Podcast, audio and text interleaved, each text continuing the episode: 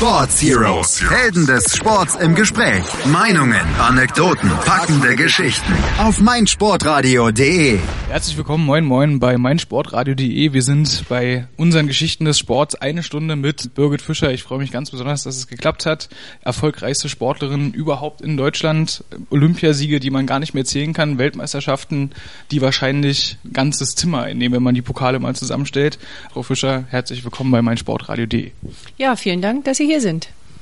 Die erste Frage, die ich gleich mal an Sie habe, Sie haben 1980 Ihre ersten Olympischen Spiele gefahren als äh, Kanu-Rennsportlerin damals mit 18 Jahren als Einer gleich. Wie ist das damals gekommen, dass Sie mit 18 dann schon den Einer fahren durften und dann auch gleich gewonnen haben? Das hat sich so ergeben. Also ich war einfach äh, zu diesem Zeitpunkt beste deutsche Paddlerin in, in unserer Nationalmannschaft und bei uns war es eigentlich auch schon zu DDR-Zeiten so, dass der Beste den Einer fuhr. Und Sie haben ja das Rennen dann damals gleich gewonnen. Waren Sie da selber schon darauf vorbereitet? Wussten Sie aufgrund Ihrer Trainingsleistung, dass es auf jeden Fall ganz nach vorne geht oder war das dann auch mit 18 Jahren eine große Überraschung? Überraschung für Sie? Ne, ich habe ja mit 17 schon äh, im Kajak Vierer gesessen und bin in Duisburg Weltmeister geworden mit den Mädels und wir haben ja dann auch zusammen trainiert und konnten sehen, wo wir stehen. Ähm, in der Saison vor den Olympischen Spielen 1980 habe ich einige Weltcups im Einer bestritten und auch da gesehen, dass ich ganz vorne paddeln kann. Ähm, ich hatte eine, eine, Kongo, eine Konkurrentin im eigenen Land, das war die Roswitha Eberl aus Rostock, die mich auch im Training ähm, immer wieder geschlagen hat und ähm, die Trainer hatten schon dann auch Zweifel, ob ich das schaffen könnte als so junge Frau oder junges Mädchen.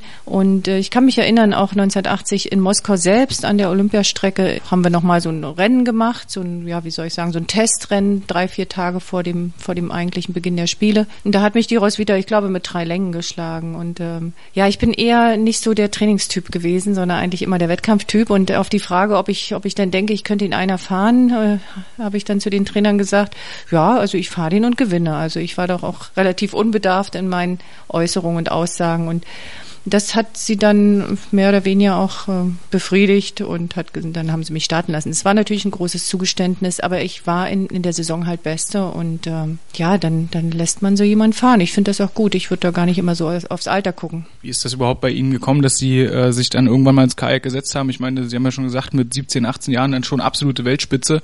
Ist da familiärer Hintergrund dahinter? Wie ist das damals gekommen, dass Sie dann auch Profisportlerin geworden sind? Ja, das Wort Profisportler versuche ich immer in meinem Zusammenhang nicht äh, so nehmen, so zu nennen. Ähm, ich bin, das ist familiär belastet, ja. Mein Vater war selbst äh, Wildwasserkanute, meine Eltern sind in ihrer Freizeit gepaddelt, im Faltboot auch mal gut bis nach bis nach äh, Ungarn gepaddelt. Also es war schon auch ein, ein, ein Sport meiner Großeltern. Familiensport, so kann man es einfach sagen. Und äh, mit sechs Jahren bin ich dann, nachdem ich im Faltboot meiner Eltern schon mitpaddeln durfte, bin ich mit sechs Jahren in meinen eigenen äh, Kajak einer geklettert und von da an ging das eigentlich immer weiter und äh, kontinuierlich auch nach oben. Der Spaß war da. Ich hatte eine recht gute Trainingsgruppe, einen super Trainer. Am Anfang war es mein Vater, dann war es Harald Brosig. Ähm, es, es war einfach ein, ein leises, langsames Heranführen und der Spaß war eigentlich immer, stand immer im Vordergrund. Wenn man dann bedenkt, ähm, dass ich von meinem sechs sechsten Lebensjahr an genau elf Jahre brauchte, um das erste Mal äh, Weltmeister zu werden. Das ist das, was ich den Jugendlichen heute immer erzähle. Man wird vielleicht von heute auf morgen im Fernsehen Superstar, aber man wird auf keinen Fall von heute auf morgen äh, Olympiasieger oder Weltmeister. Und wenn man bedenkt, elf Jahre Training, um den ersten großen Sieg einzufahren, muss man viel Geduld haben und vor allen Dingen auch Leute um sich herum haben, die einen auch bei der Stange halten, ja, und motivieren. Spaß, äh, Spaß ist ja nun nicht jeden Tag. Es gibt auch, gab auch damals schwere Zeiten. Aber wenn dann einer da ist, der sagt, komm Mädel, du kannst das und du bist da so gut und mach mal weiter, dann ist das fantastisch. Und bei mir schien das ja ganz gut geklappt zu haben. Stichwort Motivation ist eine ganz, ganz schwierige Geschichte, weil nämlich äh, 1984 ja die DDR Olympia boykottiert hat. Das heißt, äh, ihr nächster Olympiasieg war dann erst 1988. Ich gehe jetzt mal davon aus, dass das ein relativ großer Schlag gewesen ist, denn in der körperlichen Verfassung, in der Sie sich damals ähm, befunden haben, wäre wahrscheinlich auch 1984 wieder ein Sieg drinne gewesen, oder? Ja, das ist wohl wahr. 84, die DDR fuhr nicht zu den Spielen nach Los Angeles. Begründung war, unsere Sicherheit kann nicht gewährleistet werden. Wir hatten auch damals so schon, sind wir in Opposition gegangen und haben gesagt, wir fahren trotzdem hin, wir schauen selber, wie wir uns sichern. Also das war aber natürlich gegen Wände gesprochen, also keine Chance. Die Mannschaft blieb geschlossen hier und das war natürlich ein Schlag. Viele haben direkt aufgehört von den älteren Sportlern. Einige wurden auch mehr oder weniger mit Nachdruck gebeten, noch ein Jahr länger zu machen. Die haben dann das Jahr noch drangehängt, um dann eben im folgenden Jahr zu zeigen, dass wir doch gut drauf gewesen sind. Es war eine, eine turbulente und schwierige Zeit und ähm, für mich war eigentlich das sehr ärgerlich. Ich wollte dreimal starten. Zum ersten Mal wurde der Kajak Vierer eingeführt bei den Damen und ich gehe davon aus, wir haben ja Vergleichswettkämpfe in Berlin gehabt zum selben Zeitpunkt. Dort habe ich zweimal Gold und einmal Silber geholt. Ich gehe davon aus, dass es ein ähnliches Ergebnis auch in Los Angeles zu den Olympischen Spielen gegeben hätte, weil die Länder, die ja mit der DDR damals boykottiert haben, eigentlich unsere, unsere größten äh, Konkurrenten waren. Das heißt, wir hatten hier in Berlin eigentlich die Olympischen Spiele, zumindest im Kanu-Rennsport. Insofern noch ärgerlicher, weil man weiß, dass einem natürlich in der Statistik heute Medaillen fehlen, aber Letztendlich weiß man auch nicht, wie es alles gekommen wäre, wenn man dorthin gefahren wäre. Ähm, ich weiß es nicht. Also auf jeden Fall war es eine, eine Sache, sage ich mal, wo Politik sich in Sport eingemischt hat. Und wir haben ja bis heute immer wieder so Fälle gehabt und haben bis heute eben immer wieder resümiert, dass das kein, ähm, kein Mittel ist, um politische ähm, Dinge durchzusetzen. Und es bleibt immer eigentlich an den Sportlern und deren äh, Betreuer hängen, die dann wirklich vier Jahre ja, mehr oder weniger umsonst gearbeitet haben. Ja, und sie mussten sich dann auch irgendwie wieder aufrappeln, denn 1988 standen die nächsten Olympischen Spiele an in Südkorea. Und da haben sie es dann äh, verwirklicht. Sie sind in allen drei Disziplinen gestartet, also im äh, Zweier, im Vierer haben sie Gold geholt, im Einer hat's nur, muss man in Anführungszeichen fast sagen, nur zu Silber gereicht. Was sagen Sie, woran liegt es jetzt im Nachhinein, dass Sie dann den Grand Slam sozusagen nicht holen konnten? Ja, das äh, war eine Entscheidung von drei Zehnteln im Einer und ich weiß genau, woran es gelegen hat. Ich hatte, ich bin nicht mit der richtigen Einstellung zum Start hochgefahren. Die Vorbereitungen für Süd Südkorea liefen gut. Die Saison über habe ich gewonnen, äh, die Einerrennen. Wir sind drei Wochen vor den Olympischen Spielen schon am Olympiaort angereist. Das heißt, wir haben in so einer Trainingsstätte an einem Fluss unser Trainingscamp aufgeschlagen, drei Wochen vor unserem eigentlichen Rennen. Und dort ging es eigentlich los mit dem ganzen Theater. Wir konnten nicht richtig betreut werden durch die Trainer. Auf dem Fluss hatte man eine ganz andere Anströmgeschwindigkeit ans Paddel. Ähm, also es war eigentlich von vornherein keine schöne Vorbereitung und Warum wir drei Wochen früher rüberfuhren, äh, weiß ich bis heute nicht. Wir haben dann immer gemunkelt, weil die Trainer dann auch das Tagegeld bekommen haben und dann war das Portemonnaie etwas dicker mit Devisen. Äh, keine Ahnung, es war eigentlich nicht notwendig. Die unmittelbare Vorbereitung in Seoul lief also schlecht und ich bin, ich habe abgelegt, ich weiß es noch wie heute, zu meinem Einerfinale und habe meinem Trainer gesagt, heute wird das nichts. Und das war dann wahrscheinlich noch hinten drauf, das Stück, was mir gefehlt hat, weil Rennen werden im Kopf ge gewonnen und verloren letztendlich. Ja, ich habe zwar alles gegeben, aber es hat nicht gereicht. Wir machen jetzt eine kurze Musikpause, sind dann gleich wieder da. Wir reden natürlich dann auch noch über den Wechsel DDR zu BRD, wie es dann in den 90er Jahren weiterging. Sie haben ja bis 2004 bei Olympia noch teilgenommen und tatsächlich auch noch immer wieder Rennen gewonnen. Das alles gibt's gleich auf meinsportradio.de. Hören, was andere denken. meinsportradio.de. Like it auf Facebook slash meinsportradio. Eine Stunde mit Birgit Fischer, heute achtfache Olympiasiegerin, 27-fache Weltmeisterin. Frau Fischer, wir hatten jetzt schon bis zu den Olympischen Spielen 1988 Ihre Karriere mal so ein bisschen Revue passieren lassen. 92 haben Sie sich das auch nicht nehmen lassen, sind wieder an den Start gegangen und haben dann sozusagen die Niederlage von 88 im Einer-Finale haben Sie dann ähm, wettgemacht. Sie haben dann einer Gold geholt. War das nochmal so eine ganz besondere Genugtuung, vielleicht sogar der wichtigste Sieg in Ihrer Karriere? Naja, von Genugtuung kann man nicht sprechen. Ich habe ja 88 auch mit äh, äh, mit den zwei Goldmedaillen ein relativ gutes Abschneiden gehabt in den Mannschaftsbooten. Die Silbermedaille, ja, war so ein kleines, kleines Wermuttröpfchen, aber ähm, ich wurde ja nicht von, von irgendjemand geschlagen, sondern äh, wirklich von einer großartigen Sportlerin. Ähm, 92 nach drei Jahren Pause wiederzukommen und den Einer zu gewinnen, das stand überhaupt gar nicht auf meinem Plan. Also anders, das hätte ich mir in meinen kühnsten Träumen nicht, nicht, nicht vorstellen können. Ähm, und Genugtuung hatte ich, habe ich eigentlich nicht äh, in dem Zusammenhang empfund, äh, äh, empfunden, dass ich mir jetzt den, den Olympiatitel im Einer geholt habe, sondern eher die Genugtuung allen, die da sagten, als ich 92 ja nun in der gesamtdeutschen Mannschaft plötzlich nach drei Jahren Pause wieder auftauchte und sagte, ich will jetzt hier und sagte, ich will jetzt hier wieder mitmachen. Ähm, und erste Reaktion war, was will denn die Alte hier? Ich war, in, war ja inzwischen 30 was will die hier? Und äh, die hat doch genug gewonnen und die ist doch viel zu alt und das schafft die doch nie nach drei Jahren Pause. Auch über die Förderung, ob ich nun förderungswürdig bin in dem Alter noch, wurde gesprochen. In meinem, in meinem damaligen Club Potsdam war ich nicht mehr förderungswürdig. All denen, die also ähm, mir sowas entgegengebracht haben, äh, den habe ich ähm, eigentlich bewiesen, dass es funktioniert, dass es geht. Und das war so eher der, der innere Vorbeimarsch, den ich dann hatte.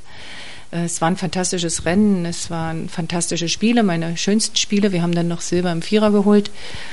Ja, aber von Genugtuung im, im Sinne so einen anderen Gegner jetzt wieder, das eigentlich nicht. Die Konkurrenz ist immer stark gewesen und ich hatte eben ähm, immer mal die Bootspitze halt äh, vorne, ja. Ja, und sie haben dann vor allen Dingen auch, was ich ja total wahnsinnig finde, äh, dann auch nicht gesagt, so jetzt ist Schluss mit den vielen Olympiasiegen, die sie dann schon hatten, sondern haben 96, 2000, 2004 jedes Mal noch an den Olympischen Spielen teilgenommen und vor allem jedes Mal noch mindestens eine Goldmedaille geholt. Das ist ja eine unfassbare Leistung. Das ging ja dann bis äh, zum Jahr 2004, als sie dann schon 42 Jahre alt waren, trotzdem noch Gold im Vierer geholt haben. Gibt es da aus, diesen, aus dieser Zeit rückblickend noch so einen besonders magischen Moment, wo sie jetzt im Rückblick wirklich sagen, Mensch, dass das nochmal geklappt hat, Wahnsinn. Ja, magische Momente gab es viele. Ja, auch, auch, auch Niederlagen gab es, gab es viele. 96, der vierte Platz im Einer, das war eine, eine erhebliche Niederlage nach einem allerdings sehr schweren Jahr, weil in dem Jahr war kurz vor den Olympischen Spielen mein Vater gestorben und ähm, ich hatte einfach ähm, den Faden verloren im Training und hatte meinen Kopf mit anderen Sachen dicht. Ähm, dann 2000 nochmal die, die zwei Goldmedaillen im, im Zweier und im Vierer. Das war fantastisch. Wir hatten fantastische Rennen. Das waren Highlights ähm, ich mochte ja immer gar nicht glauben, wenn ich in, in, in das neue Jahr gegangen bin, in die neue Saison gegangen bin, dass es immer wieder mit Gold enden könnte. Weil ich habe sehr viel im Training experimentiert. Ich habe mich ja seit 92 selbst trainiert. Ich hatte also keinen Trainer, keine Trainingsgruppe.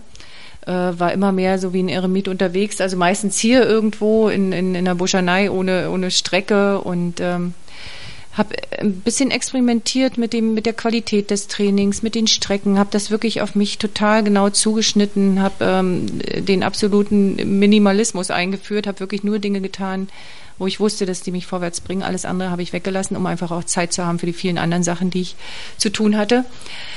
Ja, und ähm, das war das war eigentlich so mehr mein Experiment das Training zu, zu forcieren oder beziehungsweise umzustellen, jedes Jahr wieder neue Dinge zu machen und, und dann immer wieder zu sehen, dass es wieder geklappt hat. Also das war so eigentlich eher mein, meine Challenge. Ähm, es, es war einfach ähm, oft für mich selbst auch unglaublich, dass es wie ja zuletzt für die Spiele 2004 mit einer Stunde Training am Tag im Durchschnitt geklappt hat, Olympiasieger zu werden.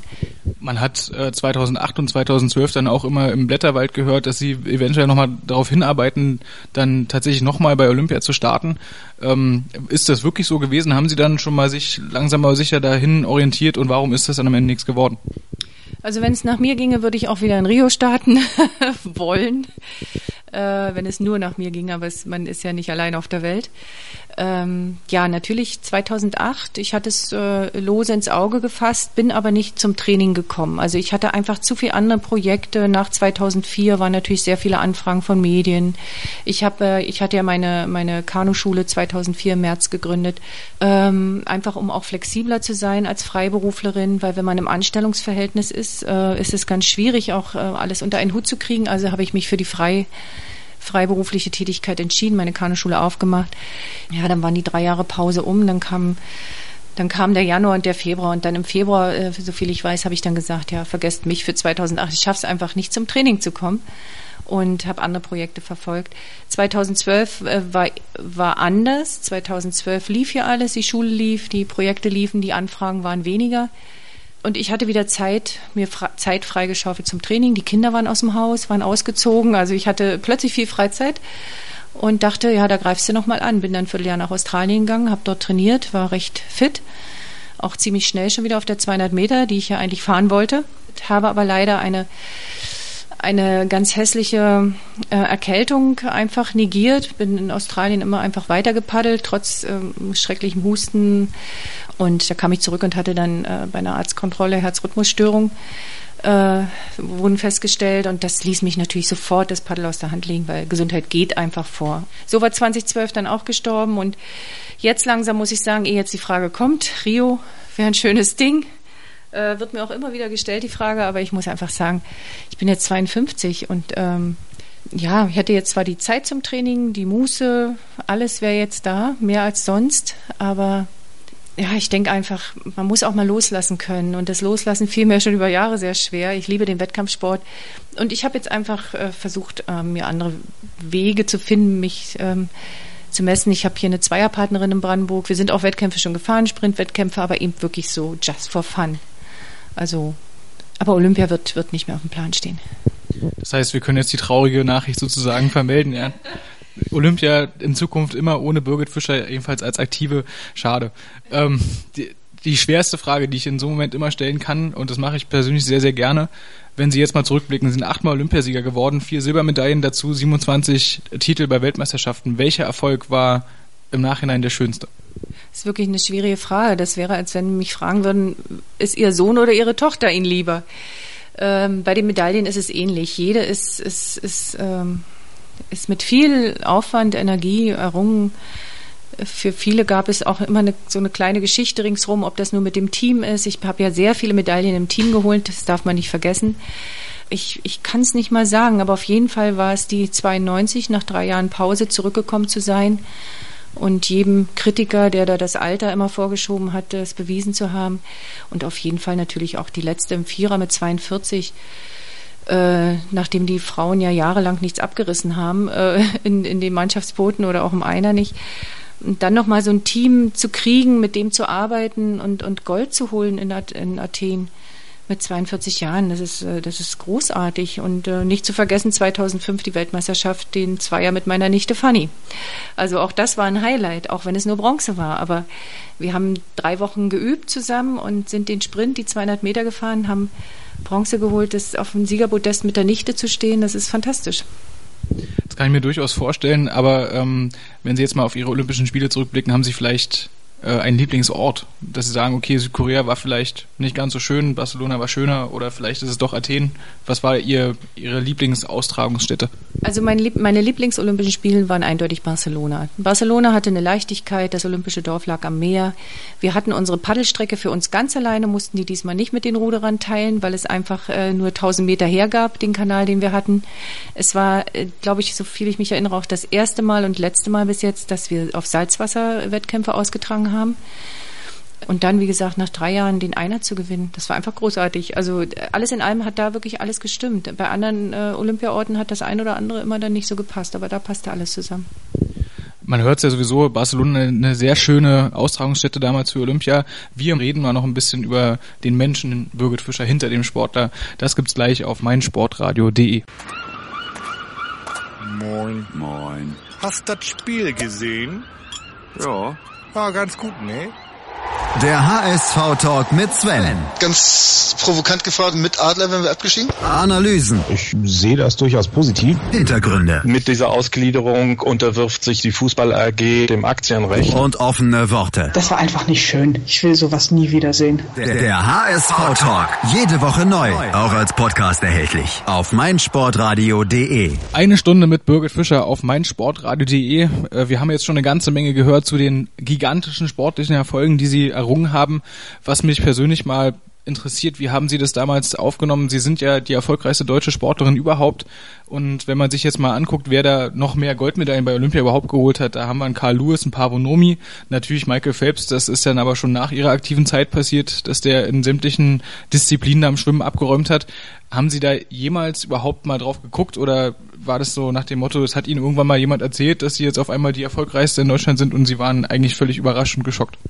Ja, das ist, äh, das muss man muss man differenziert sehen.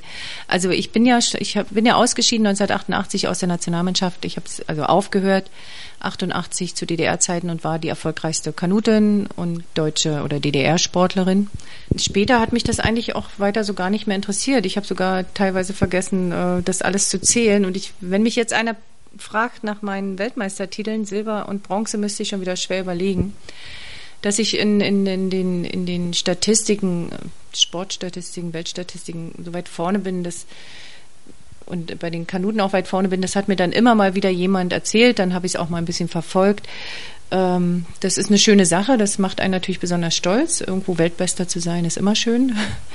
ähm, aber es äh, spielt jetzt nicht die große Rolle für mich, weil ich einfach äh, beim, in dem Sport was anderes gesehen habe und gesucht habe als, als das Medaillen äh, sammeln und zählen, sondern einfach den Spaß und die Befriedigung und das mich selbst finden und das die Herausforderung, das war mir alles ähm, irgendwie viel wichtiger und ähm, Ja, Medaillen kann man aus Sportarten kann man so schlecht vergleichen. Wenn ich jetzt sehe, wir haben jedes Jahr Weltmeisterschaften, die Fußballer nur einmal alle vier Jahre.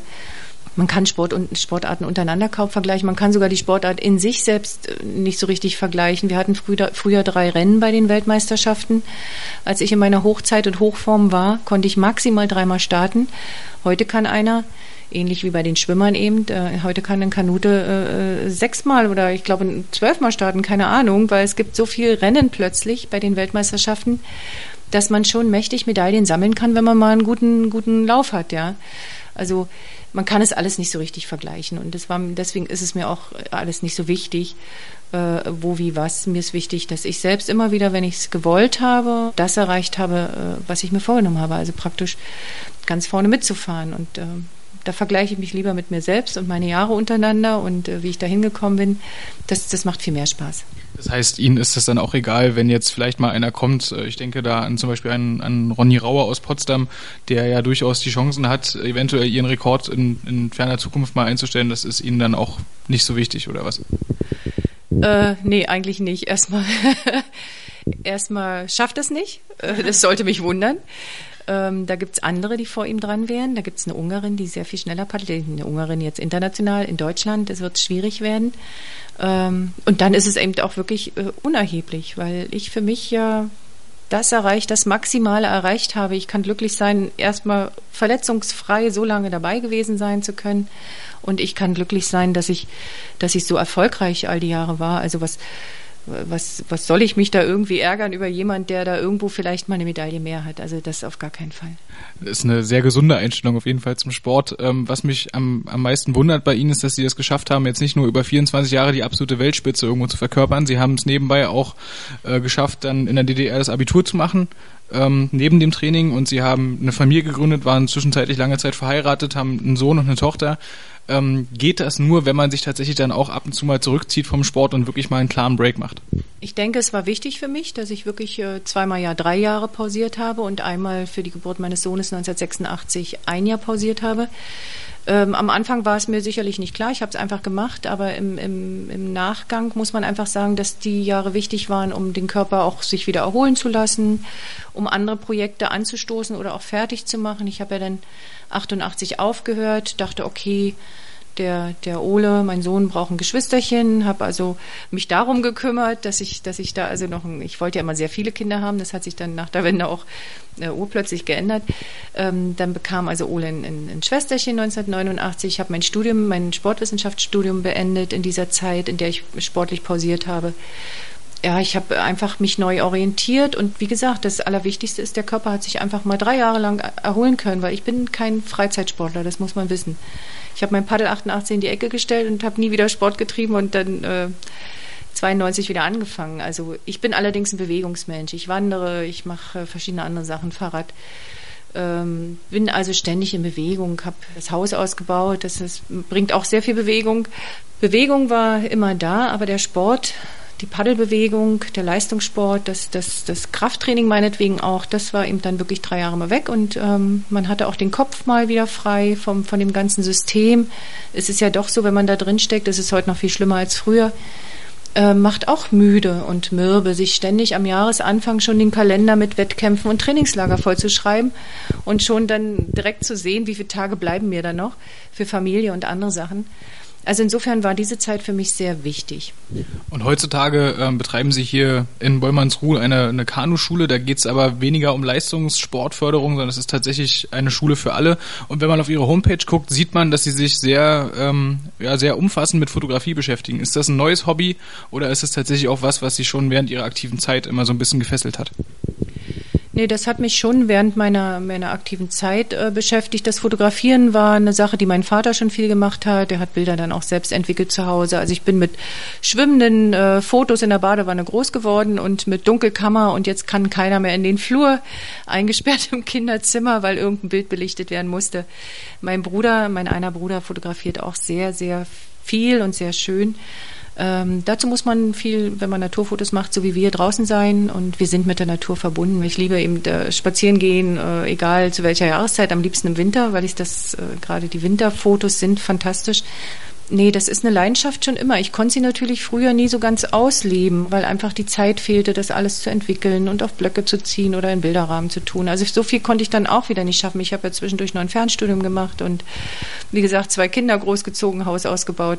Äh, da blieb nicht so viel Zeit mehr für so, für so ganz viele Hobbys. Da musste man dann Prioritäten setzen. Aber jetzt lebe ich genau die Dinge alle aus, die ich, die ich früher machen wollte habe vor drei Jahren mal ein Musical mitgesungen und getanzt und äh, lerne jetzt Gitarre. Also ich versuche jetzt oder lebe jetzt äh, oder mache jetzt die Dinge, die früher keine, äh, keinen Platz mehr hatten, weil mein Leben vollgestopft war mit Kindern, Haushalt, Studium, Arbeit und Sport halt, ja. Gibt es da eigentlich noch, noch aus Ihrer aktiven Zeit äh, vielleicht so ein paar Freundschaften, die sich ja über die Jahre gebildet haben? Also ich denke zum Beispiel an Katrin Wagner-Augustin, mit der Sie ja, sagen wir mal, schon Ewigkeiten äh, zusammengefahren sind. Gibt es da noch so richtig feste Freundschaften oder ist das eher kollegiale Ebene? Ähm, es gibt jetzt kein, wir rufen uns mal täglich an. Äh, da gibt es eigentlich keine aus meiner, aus meiner sportaktiven Zeit. Ich hatte eh zu meiner aktiven Zeit schon meinen Freundeskreis mehr außerhalb des Sports, weil ich mich viel zum Beispiel äh, damals in Potsdam im Buchclub Club Eduard Claudius bewegt habe. Dann waren eben auch einfach ganz andere Freunde da, also doch eher die, die nichts mit dem Sport zu tun hatten. Ähm, später habe ich ja dann äh, viel mit der Fotografie gemacht, bin auf Ausstellungen gegangen, dann hatte man halt mehr auch mit diesen Leuten zu tun, da entwickelten sich dann Freundschaften. Ähm, ich habe heute gute Freundschaften mit Sportlern aus anderen Sportarten, zum Beispiel den Uwe Jens May vom Eisschnelllauf. Ähm, wir treffen uns also mehrmals im Jahr für, zum Wandern oder für andere Events. Und eben sehr viele Freunde, ähm, die mit Paddeln in ihrem ganzen Leben nichts zu tun hatten oder eben erst sehr spät dazugekommen sind, die ich jetzt durch die Kanuschule kennengelernt habe. Aus der aktiven Zeit habe ich zum Teil telefonisch oder eben auch mal ein Besuch in allen zwei Jahren, mal Verbindung mit der Carsta Genois, mit der ich ja auch ganz lange gepaddelt bin aus den 80er Jahren. Und wenn man sich trifft auf der Regattastrecke mit Roswitha Eberl, jetzt gerade zur Europameisterschaft, mit Ramona Portwig, mit Annette Schuck, wir sehen uns einfach ähm, sowieso durch die Sportveranstaltungen, auf denen die dann auch immer noch rumrennen und ich auch. Aber dass man sich jetzt stets und ständig anruft oder irgendwie zusammen in Urlaub fährt oder so eigentlich nicht. Da liegen die, die, die Freunde mehr außerhalb des Kanusports. Da wir jetzt gleich noch eine Musikpause machen, haben, können Sie sich erinnern, aus Ihrer aktiven Zeit gibt es da so klassische Musik, die man zum Beispiel beim Training gehört hat, wenn man jetzt mal nicht auf dem Wasser war, sondern irgendwo im Kraftraum trainieren musste? Oder haben Sie vielleicht auch eine Lieblingsmusik, die Sie jetzt mit unseren Hörern mal teilen möchten? Ja, ich, ich denke einfach, ähm, dass man zum Sport nicht unbedingt Musik braucht. Äh, mir war es immer wichtig, auch Ruhe zu haben. Allerdings, wenn ich äh, in Potsdam im Kanal, im Strömungskanal trainiert habe. Da gibt's ja einen Strömungskanal, da steht man, steht, das ist das Boot festgemacht auf einem strömenden äh, Becken. Und ähm, da haben alle Sportler immer Heavy Metal und irgendwas Krachmachendes gehört. Und wenn ich dann immer ankam mit meiner Pianomusik, waren auch die Mitarbeiter dort sehr erleichtert, mal was anderes hören zu dürfen. Und äh, Piano und Paddeln passt für mich hervorragend zusammen weil man dort einfach einen guten Rhythmus findet. Und ich bin eh jemand, der Klassik mag, der eigentlich eher so Liedermacher, Klassik mit guten Texten, Liedermacher mit guten Texten, aber klassische Musik mag, die, die etwas ruhiger ist. Dann hören wir mal, was unser Archiv dafür hergibt. Wir sind dann gleich wieder da und reden über ein leidiges Thema im Sport, aber es muss auch mal sein, wir reden gleich über das Thema Doping, aber jetzt gibt's erstmal ein bisschen klassische Musik auf die Ohren. Ihr hört meinsportradio.de. Hallo, mein Name ist Heike Drexler, ich bin Doppel-Olympiasiegerin im Weitsprung und ich höre sehr gern meinsportradio.de. Hören, was andere denken auf meinsportradio.de. Birgit Fischer, die heute bei uns in der Sendung ist für eine Stunde lang als erfolgreichste Sportlerin in Deutschland überhaupt. Ähm, vor allen Dingen aber auch ein ganz hin interessanter Hintergrund, weil Sie haben ja, Frau Fischer, in der DDR schon angefangen mit äh, dem Leistungssport, haben da also auch dieses Fördersystem durchlaufen, an der Sportschule Potsdam unter anderem auch. Ähm, da ist natürlich immer die große Frage nach dem Thema Doping. Ich kann mich erinnern an die Schwimmerin, ähm, Christine Otto ist wahrscheinlich da das, das, ähm, das Beispiel Nummer eins, was dann immer kommt. Ähm, da gab es ja wirklich Dopingvorfälle, Leichtathleten genauso. Ähm, Jetzt ist die große Frage, wie sah das im Kanu oder überhaupt im Wassersport aus in den 80er Jahren? Hm. Ähm, das ist ein sehr, sehr spannendes Thema. Vor allen Dingen war es sehr spannend nach der Wende für westdeutsche Medien, hatte ich so den Eindruck. Und ähm, für mich war es insofern spannend, weil ich nach der Wende durch die Medien erfahren habe, was in der DDR alles gelaufen sein soll. Man selbst hat in der DDR nicht allzu viel mitgekriegt als Sportler. Und ähm, Ich denke, dass einer vom anderen auch gar nichts wusste und insofern würde ich jetzt einen Teufel drum tun, ähm, irgendwie zu sagen, ich weiß was oder ich habe da jemanden gesehen oder so, weil das so gar nicht war. Also wenn, dann war es eine sehr geheimnisvolle Sache zwischen dem Trainer und dem Sportler oder dem Verband und den Sportlern oder vielleicht nicht mal, dass es die Sportler wussten, ich weiß es nicht. Ähm, für mich war es, wie gesagt, nach der Wende sehr interessant, dann diese ganzen Berichterstattungen zu hören, die aber zum Teil meines Erachtens natürlich sehr einseitig waren, sehr auf mediale ähm, ja, Gunst aus waren. Es kamen ja auch bezahlte Sportler zu Wort in vielen Talkshows, die dann sich dazu geäußert haben. Ähm, da spielte aber auch Geld eine große Rolle. Ich habe mich, man wird mich nie in einer dieser Talkshows gesehen haben, aus dem einfachen Grund, weil ich nicht über andere erzählen kann, was das anbetrifft. Für mich selbst stand zu DDR-Zeiten schon fest und auch danach sowieso, ähm, dass für mich das nicht in Frage kommt. Ich war also jemand, der eigentlich immer vorne war. Ich hätte es auch nicht mal für nötig gehalten, mich jetzt irgendwie durch andere Mittel vorwärts bringen zu müssen. Hatte aber auch einen sehr gesunden Haushalt, eine sehr gesunde Familie zu Hause. Äh, wir wurden geheilt mit Wadenwickeln und Kräutern. Meine Mutter ist äh, Apothekerin gewesen. Also da gab es ja schon mal gar keine Tabletten im Haushalt. Und ich bin eigentlich so erzogen worden, dass ähm, man seinem Körper eigentlich nur was zuführt, wenn man krank ist. Das heißt, Sie können auch äh, ausschließen, ich sage mal, dieses ähm, große Thema, was vor ein paar Jahren mal hochgekommen ist, das unwissentliche Doping, dass sozusagen die Sportler von Ärzten ein Mittel gegen zum Beispiel Schnupfen, Fieber, sonst ein Vitaminpräparat oder sowas gekriegt haben, offenkundig, was sich dann am Ende aber ähm, rausgestellt hat, dass das, was weiß ich, für böse äh, Dopingmittel waren? Also für mich kann ich das, wie gesagt, ausschließen, weil wenn ich mal krank war, was selten genug vorkam, äh, habe ich auch wenn ich Tabletten bekommen habe, die mit nach Hause genommen und ähm, meiner Mutter auch gezeigt oder wir, man sprach ja drüber und da wäre es ja spätestens aufgeflogen. Ähm, aber ich denke einfach, so unwissend irgendwas untergeschoben zu kriegen, ähm, ist nicht so einfach. Und äh, wer das hat mit sich machen lassen, der war sehr unbedarft, äh, hat wahrscheinlich auch insgesamt nicht sehr viel über sich und seinen Sport und alles Mögliche nachgedacht. Ähm, man möchte in dem Zusammenhang nicht das Thema dumm verwenden. Andere haben es wissentlich sicherlich mitgemacht, weil sie dachten, okay, ich bin jetzt ewig Zweiter, ich will jetzt mal Erster werden. Ich weiß es nicht. Ich kann wirklich nur von mir berichten, nicht mal von anderen Kanuten, weil es war kein öffentlich diskutiertes Thema in der DDR. Ähm, für mich kamen diese Mittel nicht in Frage, weil ich einfach keine, keine Notwendigkeit sah. Ähm, das musste aber eben, und das konnte auch, so viel ich weiß, jeder für sich selber entscheiden. Ähm, und nach der Wende war ich ja eine mit der ersten 92, die sich dem, dem, dem, dem Aufruf Keine Macht den Drogen angeschlossen haben, weil ich es einfach auch unverantwortlich finde, ähm, vor allen Dingen Jugendlichen natürlich schon sowas anzubieten. Und insgesamt haben, haben Drogen, also weder im Sport was zu suchen, noch im normalen Leben. Und äh, es gibt viele Möglichkeiten, seine Leistung, Leistung zu steigern, gesund zu steigern. Und für mich ist eigentlich klar, wer, wer Drogen nimmt, wer manipuliert, äh, gehört, es ist erstmal kein Fair Play. Und der wird über kurz oder lang auch ähm, die Quittung dafür kriegen. Das sind auch oft Menschen, die nur kurzzeitig dann im Sport sind und dann einfach kaputt sind. Und äh, für mich war immer wichtig, auch darauf hinzuweisen, ich habe in der DDR Leistung gebracht, ich habe in dem anderen System, wo man dann täglich kontrolliert werden konnte, Leistung gebracht. Also das war dann so ein bisschen meine, meine einzige mein einziges Argument, was ich oft bringen konnte, denn wir waren ja general verdächtigt alle und general verurteilt. Also es war eigentlich eher besser, man, man hielt sich da raus, weil was man sagte als DDR-Sportler war alles falsch und konnte gegen einen verwendet werden. Insofern, ähm, ich habe meinen Standpunkt dazu. Sportler, die mich heute fragen, wie siehst du das, was machst du, wie können wir hier noch äh, uns ernähren oder ähnliches. Ähm, für mich kamen nicht mal Zusatzernährungsmittel in Frage, weil ich das total eklig finde. Und ich sage immer, esst und trinkt, was euch schmeckt. Und euer Körper weiß schon, was ihr braucht. Ja, so sollte es eigentlich auch den jungen Leuten heute beigebracht werden. Macht es eigentlich äh, im Kanu-Rennsport überhaupt Sinn? Also ich meine, in der DDR wurde ja damals äh, viel vor allem auf Kraft ähm, gearbeitet beim Doping.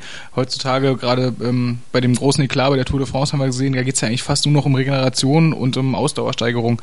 Ähm, jetzt wird beim Kanu ich sage mal, auf relativ kurzen Strecken gefahren. Ist, geht man da überhaupt schon in diese Ausdauerschuld, dass man da vielleicht dran arbeiten muss? Oder ist das was, wo Sie sagen, diese 500 Meter Rennen, die man beim Kanu-Rennsport macht, das schafft man auch mit normalem Training?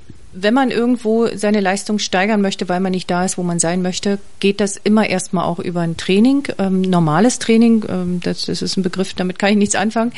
Man soll erst seine Reserven im Training natürlich suchen. Man kann äh, klug trainieren, intelligent trainieren. Man muss ein bisschen dazu seinen Körper ähm, kennenlernen. Das kann man den jungen Leuten aber auch schon beibringen.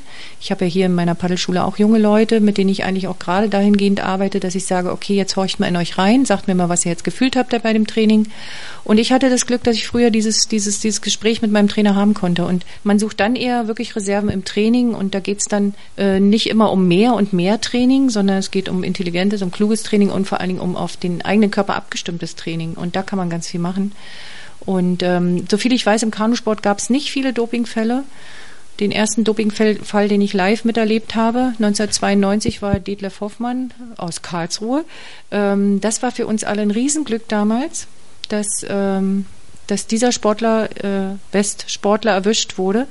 Weil als wir eine gemeinsame Mannschaft wurden, waren wir wirklich immer in Generalverdacht und auch vom Verbandsseite und von von Seite der westdeutschen Sportler, weil es hatten sich ja ganz viele Ostsportler nominiert für die Nationalmannschaft und ich glaube zwei, drei Wessis nur. Und als dieser Fall Detlef Hofmann kam, waren wir alle ziemlich erleichtert, weil von Stund an waren wir eigentlich ähm, ja erstmal in Ruhe gelassen mit dem Thema, weil es war ein Westsportler und das war gut für uns und für den Kanusport damals. Sicher überall, wo Sport getrieben wird, kann man manipulieren, auch mit, Medi mit Medikamenten und egal, ob das ein Kraftsport oder ein Ausdauersport ist, aber äh, viele Fälle sind, sind im Kanu nicht bekannt. Mal eine absolute Laienfrage, wenn Sie das jetzt aufwiegen müssten im Kanu-Rennsport, wie sehr kann man mit Technik Kraft noch sozusagen ersetzen? In, inwiefern ist das vielleicht gewichtet, dass Sie sagen, okay, Kanu-Rennsport besteht erstmal aus 80 Prozent zum Beispiel aus Technik oder ist dann doch die Kraft da entscheidender? Technik ist ein ganz großes Thema, ähm, ganz wichtig, Wassergefühl, Technik, ist aber in allen Sportarten, wo man mit einem anderen Medium zusammen ist Schwimmen, Rudern, äh, äh, Leichtathletik. Also Technik ist, äh, ist A und O. Wer eine schlechte Technik hat, kompensiert das mit mehr Kraft. Also man, man muss einfach sagen, ich habe ja immer mehr Wert auf die Technik gelegt, konnte dadurch ein bisschen äh, den Kraftraum meiden. Aber es gibt viele Sportler, die es einfach äh, nicht geschafft haben, dieses, dieses Differ Differenzierungsgefühl auszubilden, also auch dieses Gefühl fürs Wasser zum Beispiel beim Paddeln äh, die mussten dann ein bisschen mehr Krafttraining machen und haben das dann damit wettgemacht.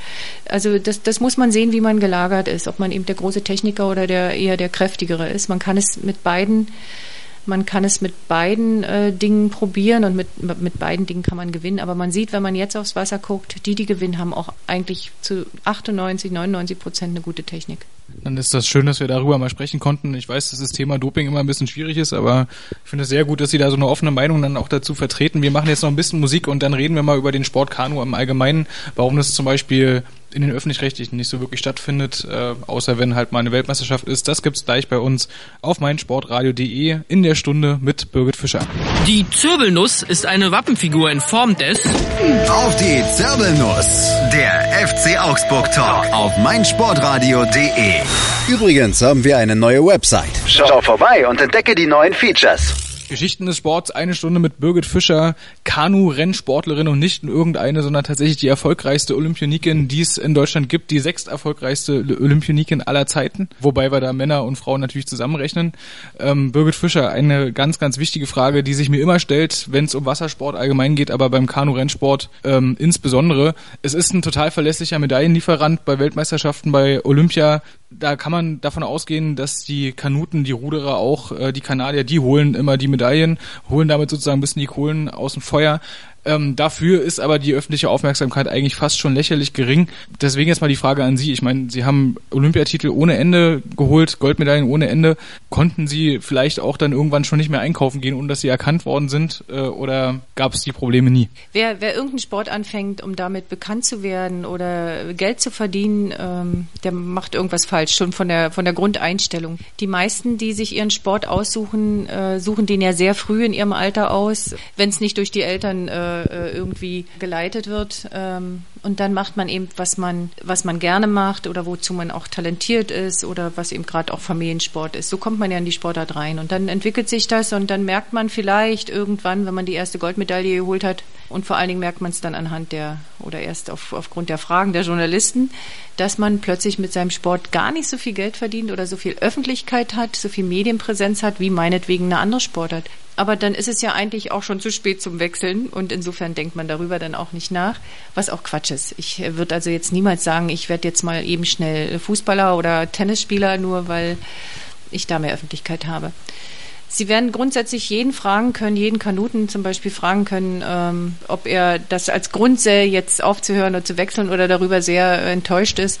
Er wird ihnen immer sagen, nein, ich mache meinen Sport und ich will gewinnen und alles andere spielt eine untergeordnete Rolle. Allerdings kann man ja heute zum Teil auch nur noch Sport treiben, wenn man ein bisschen Geld von irgendwo kriegt. Und das ist schwierig mit der, Medi mit der Medienpräsenz, die diese Sportarten haben. Rudern, Kanu, Schwimmen meinetwegen. Es ist sehr schwierig, schwierig natürlich, ähm, nötige Sponsoren zu finden.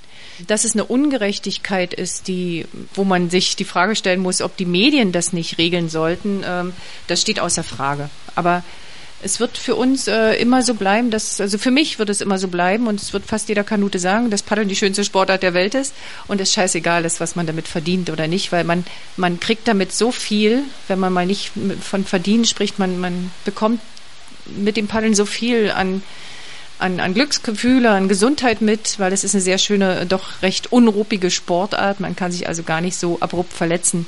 Es gibt einfach ganz viele andere Sachen, die dafür sprechen, Paddeln, Paddler zu werden. Wir sprechen gleich noch drüber, was die Sportart Kanu ähm, eigentlich ja, dem Körper bringt, äh, auch wenn man es jetzt nicht als Leistungssport betreibt. Ich möchte aber noch trotzdem nochmal auf diese Aufmerksamkeit in Medien ähm, zu sprechen kommen. Hegen Sie da vielleicht irgendwelche, sagen wir mal, Grollgefühle oder vermissen Sie da irgendwas? Auf der anderen Seite ist es vielleicht nicht sogar besser, wenn man nicht diesem ständigen öffentlichen Druck ausgesetzt ist, wie es zum Beispiel ein Fußballer äh, ertragen muss. Ähm, in welche Richtung schlägt Ihre Waage da aus? Also meine Waage schlägt eindeutig in, in die Richtung lieber nicht so prominent, dafür in Ruhe Sport treiben können, auch in Ruhe mal irgendwo ein Bier zu trinken, ohne dass man ständig eine Kamera, ein Fotoapparat oder irgendwas vor dem Gesicht hat. Nichtsdestotrotz muss ich sagen, verwundert es mich immer wieder in, in ganz Deutschland auch erkannt zu werden. Selbst auf dem letzten Zeltplatz in Rü auf Rügen oder irgendwo, dass Leute mich ansprechen oder auch wo ich überhaupt nicht sein könnte normalerweise, wo, mich, wo man mich gar nicht äh, vermutet, mich dann Leute ansprechen, so jetzt letztens wieder passiert in so einem ganz kleinen Nest. Sie sehen aus wie Birgit Fischer. Ich sage, naja, ich bin's ja auch. ähm, das ist lustig. Ähm, das ist alles auf einer auf einer Ebene, wo ich sage, das ist ist noch schön. Unsere Fans, die Fans dieser Sportarten, sind auch eher ruhige Fans, eher Fans, die den nötigen Abstand halten und nicht gleich ein, ein Bild machen wollen und vorher auch fragen. Und ähm, das ist das Schöne. Und ich würde das niemals tauschen wollen. Ich will lieber hier ich sag mal, in Ruhe leben können, ohne dass hier ständig irgendeiner am Zaun lauert und guckt, ob er mich hier nicht in irgendeiner blöden Position oder Pose ablichten kann. Also da, äh, das ziehe ich auf jeden Fall vor. Und ich glaube auch, ähm, dass viele Fußballer auch gar nicht glücklich damit sind, trotz des vielen Geldes. Das kann kein Schmerzen, so groß kann kein Schmerzensgeld sein, als dass man sein Privatleben ständig irgendwie deckeln muss, hinter Zäunen oder großen, unter großen Dächern verbringen muss. Nee, ich bin lieber frei unterwegs und ein ganz normaler Mensch weiterhin. Und Sie können vor allem auch noch selber einkaufen gehen und wenn Sie aufs Wasser gehen, trainieren, dann können Sie sicher sein, kommt kein Paparazzi hinterher. Ähm, die große Frage ist natürlich, Kanu-Rennsport, mal klar, man braucht Wasser. Ähm, Sie haben es jetzt natürlich sehr schön, gleich direkt sozusagen am See, die Trainingsstrecke vorm, ähm, vor der Haustür. Ähm, wie sieht denn das im restlichen Bereich von Deutschland aus? Ich meine, klar, Berlin, Brandenburg, Potsdam, das ist ja eine absolute Kanu-Hochburg. Ähm, was gibt's denn noch so für, für Ballungsgebiete im Kanu-Rennsport? Was macht denn zum Beispiel jemand, der jetzt irgendwo in Mittelhessen wohnt und sagt, okay, ich möchte gerne mal zum Paddel greifen und auch mal aufs Wasser raus? Also die, die richtigen Paddler, ich sage ja immer, ein Kanute äh, juckt's an jeder Pfütze. Der, der richtige Paddler, der es mit Leidenschaft macht, dem ist das völlig egal, ob das ein See, eine Pfütze oder irgendwas ist. Man findet überall einen Bach oder einen Fluss oder ein Stück See oder irgendwas. Oder, und das ist eben das Gute auch an dieser Sportart, man lädt sein Boot aufs Autodach und fährt irgendwo hin paddeln. Ähm, das, der Wassersport, äh, vor allen Dingen auch das Kajakfahren, das Paddeln an sich im Kanadier und im Kajak, im Outrigger, im Surfski, im Drachenboot, im weiß ich, was es alles gibt, äh, erfreut sich einer wachsenden Begeisterung. Also ich sehe das an den Verkaufszahlen äh, von Booten, ich sehe das hier bei mir in der Paddelschule. Ich sehe das oder höre das von ganz vielen anderen Verleihstationen. Ich sehe das auf den Autobahnen. Viel mehr Autos mit äh, Booten auf den Dächern kommen mir ständig entgegen und das wird immer mehr von Jahr zu Jahr. Das ist ein absoluter Breitensport, kann man einfach so sagen. Aber die Kanuten, die Paddler wollen, und darum paddeln sie, wollen ihre Ruhe haben. Genießen die auch zum Teil die Einsamkeit, die Ruhe auf dem Wasser, darum machen sie das. Ähm, sie brauchen nicht das Stadion voller Zuschauer, um ihren Sport zu machen, sondern wollen einfach wirklich genießen, Ruhe haben, sich entspannen und erholen. Deswegen wird das nie, wird da nie so ein Hype draus werden, wie zum Beispiel auch aus dem Radsport. Und äh, das ist auch gut so. Das ist eine gesunde Entwicklung nach oben im Freizeitsport. Ähm, und, und jeder findet irgendwo ein Gewässer zum Paddeln, weil es eben auch so viele verschiedene Arten des Sporttreibens oder des Vorwärtspaddeln gibt. Da ist, wie gesagt, man kann es auf dem Meer machen, auf dem Surfski. Jetzt gibt es Stand-Up-Paddling. Es ist wirklich für jedes Alter von null, die Babys stecken sie schon mit in die Sitzluke, bis 100. Bei mir war der älteste Teilnehmer hier 84 Jahre alt. Man kann das machen, naja, solange wie ein einer ins Boot hilft und wieder raushilft äh, kann man paddeln, weil die meisten kriegen es zuerst an Knien, dann ist Paddeln dann im Alter sowieso das Beste. Und so eine, so eine ähm, Leute habe ich dann eben hier auch ganz viel, die einfach auch umsteigen, vom Rudern zum Beispiel, jetzt keine Lust mehr haben, sich ständig umzudrehen und zu gucken, wo sie hinrudern. Ähm, es ist eine wunderbare Sportart, man kann sie überall machen und ähm, auch die Boote zu transportieren oder Verleihstationen anzufahren, die es wirklich lückenlos gibt. Insofern eine tolle Sportart für Familien auch, vor allen Dingen mit kleinen Kindern, mit behinderten Kindern. Ich habe jedes Jahr eine Familie, die mit einem behinderten Kind kommt und hier paddeln kommt. Es ist einfach, äh, es ist einfach genial. Ich kann, kann nur sagen, es gibt nichts, fast nichts Schöneres.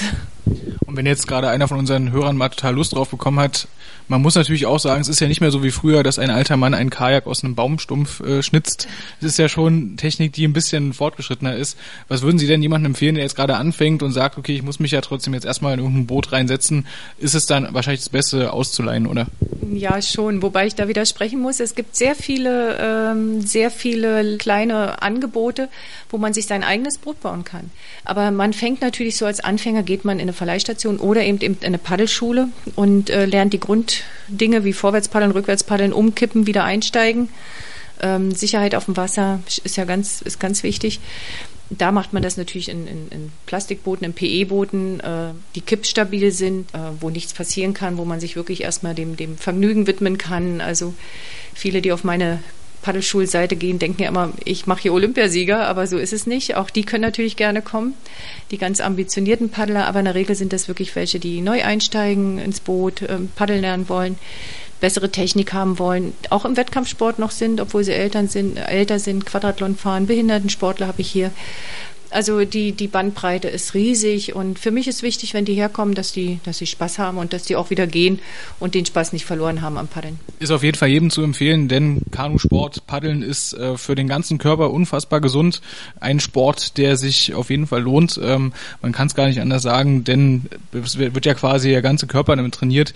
Äh, wir sind jetzt leider schon am Ende von unserer Sendung angekommen. Ich da bedanke mich vielmals bei Birgit Fischer für die interessanten Einblicke in 24 Jahre aktiver Leistungssport und acht Olympiagoldmedaillen. Man kann es gar nicht oft genug sagen. Die Sendung gibt's auch bei uns auf unserer Homepage auf meinsportradio.de als Podcast. Wir verabschieden uns jetzt. Ich sage noch einmal vielen Dank, Birgit Fischer, und ein schönes Leben. Sports Heroes. Helden des Sports im Gespräch auf meinsportradio.de. Schatz, ich bin neu verliebt. Was? Da drüben. Das ist er. Aber das ist ein Auto. Ja, eben. Mit ihm habe ich alles richtig gemacht. Wunschauto einfach kaufen, verkaufen oder leasen. Bei Autoscout24. Alles richtig gemacht.